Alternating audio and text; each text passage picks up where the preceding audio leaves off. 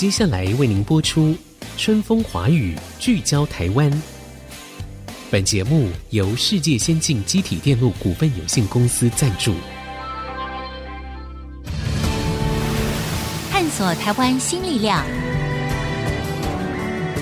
开拓未来新视野。春风华语，聚焦台湾。沈春华主持。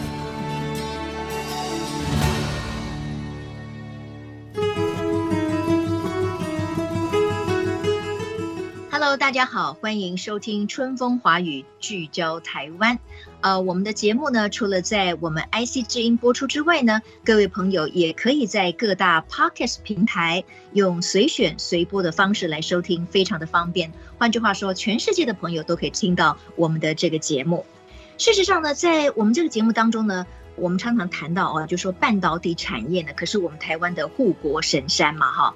可是可能很多人还是不太了解台湾的领先技术啊，跟这个优势究竟是怎么样创造出来的？可以一直保有这样子的优势吗？比如说谈到半导体的发展跟研究，哈，科学家们呢是一直朝更小、更精密的方向去努力，印在那个晶片上电路图的那个线宽呐。就一直越缩越小，越缩越细。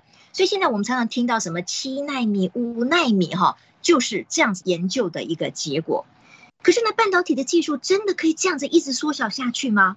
它会不会碰到尽头呢？今天呢，我们非常荣幸请到这方面的权威专家。因为我们这个节目是在新竹科学园区，哈，有很多的听众在这里，所以呢，相信对我们今天这位重量级的来宾是不陌生的。他就是前台积电的研发副总，浸润式微影技术的发明人，也是我们中央研究院的院士林本坚院士。那院士呢，现在就在我们的线上。呃，林院士您好。啊，大家好，沈姐好。哎，你好，您叫我沈姐，我就不敢当了哈。不过今天真的非常荣幸哈，可以跟我真的是台湾之光了哈。因为各位听众知道吗？我们这个林本坚院士呢，是全球最早提出来浸润式微影技术的人，他是台湾之光，那我们也育有荣焉。那这一集呢，对我来说哈，院士跟您报告。我是有一点知识科技门槛的，所以呢，我尽量就我的了解跟您请教。那如果有些什么请教的不是太恰当的地方呢，也请院士哈可以直接来多多的指正。那首先呢，我想大家非常关心，因为这么些年来，台湾的半导体产业一直是我们引以为傲的。那您呢，一直参与前瞻的发展跟研究。那我们也了解，这个半导体的制程呢，从什么六十五纳米啊，到二十八纳米，一直缩到了最近的所谓先进制程，就是七纳米、五纳米、三纳米。那有人就会想了，能够这么一直缩下去吗？要不要先请院士先回答这个问题呢？好，我们那个说不只是从六十五说到二十八纳米，当初有微影的时候呢，是五千纳米。哇哦！我们花了差不多五十年的功夫，从五千纳米缩到差不多五纳米，缩了一千倍。嗯，那一千倍是算那个线宽嘛？哈，假如你面积的话是一千乘一千，就是我们说的一百万倍。一百万倍，嗯嗯。那所以你说是不是永远可以这样说下去呢？我要我们发现这个世界到了原子之后，原子里面还很细嘛，还可以再分下去嘛，哈。嗯嗯。但是对半导体来说呢，不一定能够用到那么细，说不定过几天有些人有一个大发明，跑到那个原子的尺寸里面再小，发明一个新的半导体，新的什么东西哈。但照我们现在差不多，不要说也不需要缩。因为说的话呢，是很花钱的事情，那成本会提高。OK，我想那个成本的问题呢，会比尺寸的问题要先到。我的意思就是，你到了尺寸已经说不了了，呃，还没有到之前呢，你已经贵的不要再说了。是，对。可是很多别的方法，让你这个电晶体呢很有吸引力，让人家觉得这一代的东西呢。值得买，值得把前一代放弃，要用这一代的东西，这是这是还是有很多机会可以达到的。我前几天在跟一个真正的权威 谈这件事情，他说起码还有十年，有很多不同的方法可以再做十年，保持半导体的所谓 Moore's Law of Economy。嗯，摩尔定律的这个经济效应的模式。经济的摩尔定律。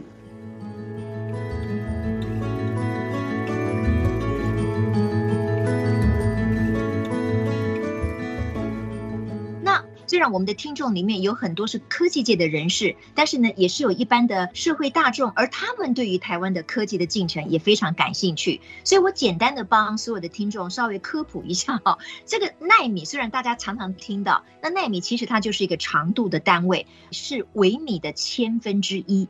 那么一个微米呢，相当于一米的一百万分之一啊，就是 micrometer。那么一个纳米就是一米的十亿分之一。天哪！我昨天查这个资料的时候，跟院士报告一下，我真的觉得已经超乎我的想象了。也就是说，这个纳米是非常非常小，所以根本就是我们肉眼看不见的，对吗？经常我会让大家体验这个纳米跟微米。刚才讲微米是纳米的一千倍嘛，那你把头发切下来，那个横截面呢，差不多是八十个微米的直径。嗯，这个头发里面呢，可以放八千多个 circuit，二十八纳米的线路。现在我们讲到七纳米，可能放几十万、几百万的话，要去算一算。OK，那横截面可以放这么多的电晶体在里面，所以呢，就是缩小很多，而且呢，从我们的历史看起来呢，缩小是会让那个价钱便宜，而且让你占很小的体积。哇刚才呢，我相信院士帮我们做了一个非常棒的连结想象，就是呢，因为头发是我们大家都知道的嘛，头发已经很细了，可是我们把头发横切面，就是它的直径，这个直径上面呢，刚才院士说可以放多少个 circuit？可以放八千多个二二十八纳米的线路。哇所以这个实在是一个非常高技术哈，让我们也觉得非常非常的骄傲了。就是台湾的半导体的技术可以这么的先进。那因为刚才呢，我们林本坚院士您提到说，现在呢，因为已经发展到五纳米了，那么如果再往下追求更小的，就是那个电路图的线宽，如果再让它一直缩小的话，您认为成本很高，很花力气？那么，同样，我们还有很多其他的事情来做，以保持我们在半导体产业的优势。那可以请教一下院士，就是说，那这些可能的方向是什么？可以跟我们大家说明一下吗？也就是说，我们也非常期待我们台湾的半导体产业，在至少未来十年，我们还要保有竞争上全球的优势。假使我要保留台湾全球的优势呢，我现在就不能告诉你。哦、oh，All right。我简单的说一说哈，我们十年来的那个方向呢，都以为把它缩小缩小，就变成很懒惰。我们的头脑就是直的，觉得反正下一代两年就到了，我没有时间想别的，就把它缩小。下面两年又来了，我又把它缩小。但是很多地方大家忽略了，现在可以去做的，怎么改变你那个电晶体的构造啊？怎么改变你计算的方法？那有很多事情可以做。当初摩尔他提出摩尔定律的时候，我不晓得他有没有想那么多了哈。他反正就是说，差不多两年，你就电晶体增加一倍，而且他那个这样讲出来了，我刚刚讲五千纳米嘛，从五千纳米一直到一百多纳米啊，几十纳米都管用，所以养成大家的惰性嘛，不想别的方法，一天到晚想缩小、缩小、缩小。那现在呢？摩尔定律，大家经过这么几十年之后呢，也学到一个东西呢，就是说，你只要让你下一代的产品比这一代要吸引人，不管是价钱上啊，或者在功能上啊，能够比下一代吸引你的话，你就能够卖现在的产品，而且让大家愿意取代他原来的产品。OK，他本来花了几十万买了一套机器，两年后。人家说了，现在机器这个机器的产能呢是原来的两倍，嗯，那他继续用他那个机器来生产呢，还是用新的机器来生产呢？一算就知道了。过几年的话，你就会亏本，所以非换不可。大概就是这样的精神。好，所以以后大家学乖，就我不一定要缩小。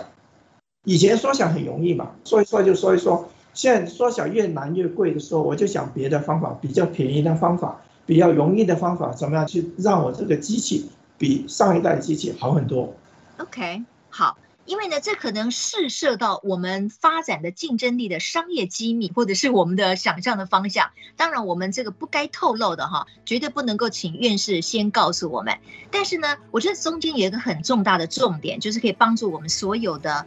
听众朋友来了解，就是说，因为台湾非常重视半导体的产业，我们的半导体的技术确实是独步全球。但是现在呢，因为大家呢都是在追求越来越小的所谓纳米化之后，现在可能已经到达了成本上的一个极致。哈，换句话说呢，我们还有很多其他的方面可以来追求，一样可以保有我们的竞争力，这是非常好的。好，谢谢林院士。那我们要先进一段广告，广告回来之后，我们继续春风华语，聚焦台湾。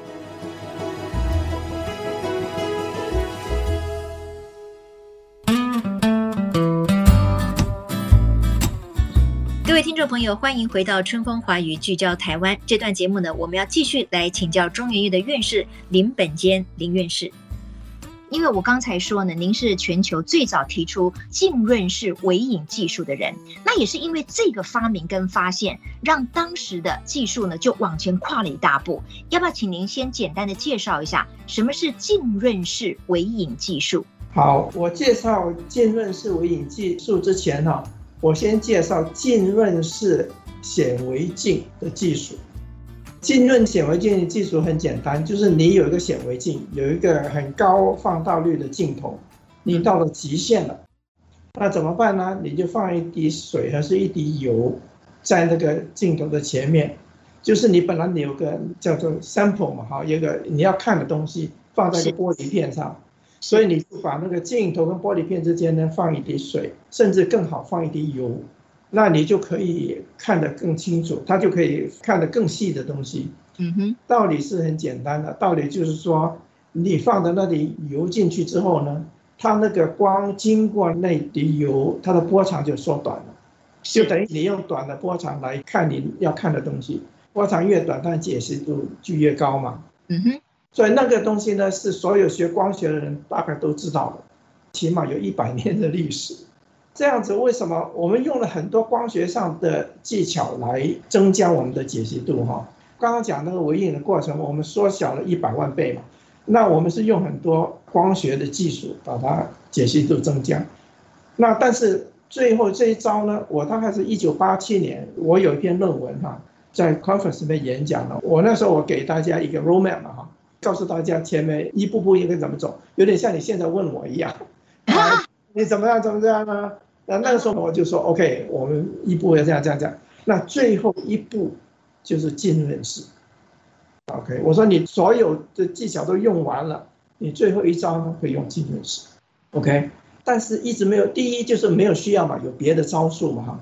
第二呢，很多这方面的专家呢都不敢用，因为他觉得把水放到那个镜头跟我们的晶片之间啊，放一滴水的问题很大。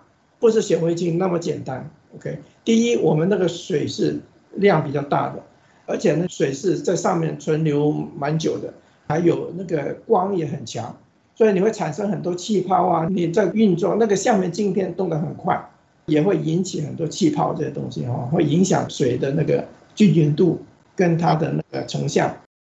那你跑得很快的话，会摩擦生热啊，光照过来也会生热，而且那个热是不均匀的。我们纳米级的成像会受到很大的损害，所以没有人敢用，没有人敢提出来。有一些学校的教授呢，他可能用一个很长的波长表示一下，OK，这样弄弄，也不要去动它哈，就让它静态的嘛。那些东西有了，在我一九八七年的 paper 之后呢，有些人 demonstrate 这样的东西出来，但是没有人敢去想它用在这个量产上面。那我那个时候呢？因为别的路都走不通了，大家以为还有一条路可以走，大家以为波长可以从一百九十三纳米降到一百五十七纳米，就还有一代可以去做，那只有一代哈。那个时候他们为了这一代呢，花了将近十年的功夫，也花了十亿美金哈去做研究研发怎么样？还是没有做出来。那我们时机已经很紧凑了，已经到了六十五纳米了。大家勉强可以挤出一个叫做五十五纳米，但是我们做四十纳米，那从六十五到四十是一代嘛哈，我们要挤是挤不出来的，挤不出来。那个时候我就在想，一五七这么难，我假使用一九三加水的话，应该是容易多了，因为有证据的。我们看的是，我克服那些水的困难，比克服一五七干的容易的多了。嗯嗯嗯，我就提出这个构想，而且我告诉他们好在哪里，好在我们那个一九三 nanometer 呢，放了水之后呢，变成一百三十四 nanometer，比一五七还要短，我们可以做两代。OK，我放水晶可以做两代，你用干的一五七只能做一代，而且那个困难大得不得了，已经花了十亿美金了。OK，嗯，所以我就提出来，应该是用水克服这些水的困难。结果呢，很多这种技术上的人给我点破之后呢，都觉得很兴奋。我那个时候去开那个会呢，是一个一五七的会，结果在一五七上面就说你们一五七不行，要要回到一九三放水。讲完了之后呢，大家休息的时间啊，什么讨论时间都讲水跟一九三。嗯，那个会有两百多人，那另外一个会是两千多人的会，他有有一个房间呢是给大家讲一五七的，还有另一个房间呢讲一九三加水。嗯哼。结果那一五七的房间呢，除了发表的作者之外呢，没有人去听。那另外一个房间呢，就挤得满满的，根本挤不进去。嗯，所以点破了之后呢，大家都很兴奋啊，觉得应该这样走。可是呢，不是那么简单，因为呢，很多公司的大老板，他们就听他们下面的人说，我们的计划是这样这样这样，怎么突然改变了计划呢？他们已经投了不是十亿美金吗？这么多钱还没有收回本钱，你叫我改，那个钱不是浪费掉吗？OK，那方面有蛮大的阻力的。那我们就花很多功夫去做这个理论的研究，也做这个实验的研究，怎么的来实验它可行。那我也要发明一些东西嘛，哈，一些东西我怎么克服这个泡泡的问题，怎么让那个水很均匀这样的问题，这样。结果呢，终于呢，这几个公司之中呢。有一个公司答应说好，我们现在要发展这样的设备。那另外公司是他竞争对手啊，他经验他这样说到，他也不甘示弱啊，所以他 OK，我们也要发展浸润式的设备。是，结果呢，这两个公司有竞争，当然就很起劲嘛，你知道，没有竞争的话就懒懒散散的嘛哈。结果这个后来的公司呢，还比原来公司还要跑得快哦。那他怎么样？他告诉他的 engineer，告诉他的工程师，告诉他职员，他说：“你看，某某公司比我们早了一年，嗯，我们落后了一年，我们非要迎头赶上，所以他们就特别努力。后来真的赶上了，所以这样有竞争之下呢，就有可以买到这个浸润式的设备，是有两个公司都可以买到这样的设备。”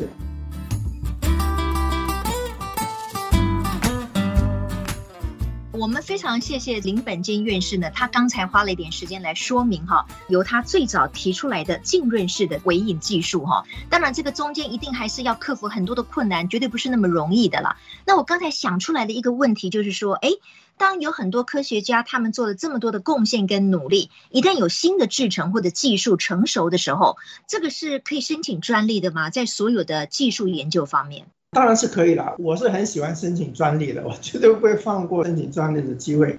而且我以前在 IBM 做研究的时候，也是申请了很多专利。那这个专利有些讲究的，第一，你不能够申请的太早。若是你这东西很早的话，十七年就没有了。你看我一九八七年，假设我那时候是弄个专利，到后来已经变成无效了。哦，所以你大概要是差不多，你差不多要用的时候，但是你这个拿捏很重要，因为。万一你在犹疑的时候，人家别人先申请个专利，你就没有。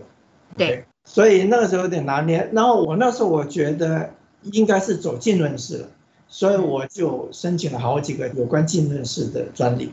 OK，而且专利这个是申请个不停的，因为你总是有一个新的 idea 出来，而且你会碰到新的困难。你碰到困难的时候，你就想了解决办法。然后想要解决办法之后呢，你看没有人发明这个东西，你就申请专利。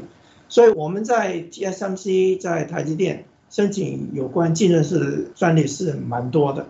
还有一个就是这样，你竞争对手呢，他比你慢一步的话，其实他就慢很多步，因为你占了上风，你所有碰到的问题你先发现了，等他去做，他发现已经太迟了。嗯，而且还有一个呢，就是台积电有个优势呢，就是我们的量很大。是。我们量很大的时候，你发现什么问题呢？你比如说这个问题要一万片 wafer 才能够发现的，我们很快就到一万片了，我们就发现了问题了。那别人他只能每个月做一千片的话呢，他要做十个月才发现这个问题啊，人家已经解决了，已经申请专利了。是，那现在我们台湾在半导体的制程方面，还有很多是还拥有专利的吗？还是说这些可能大部分的呃先进的技术或者是专利也已经时效过了？OK，这个也是，其实专利是个艺术了，你十七年就没效了哈。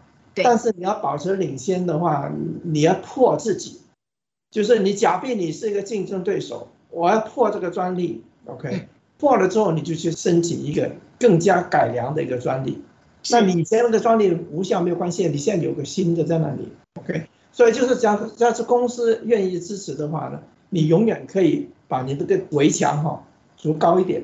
哇，太好了！今天呢，非常谢谢林本坚院士呢，跟我们聊了这么多哈，有关于台湾半导体产业的优势。那我们在下一集呢，我们还要继续请院士来谈哈，因为这个半导体产业对我们台湾来说太重要了，所以我们要继续请院士来谈一谈，那台湾如何能够培育更多半导体产业的人才，以及要如何留住人才。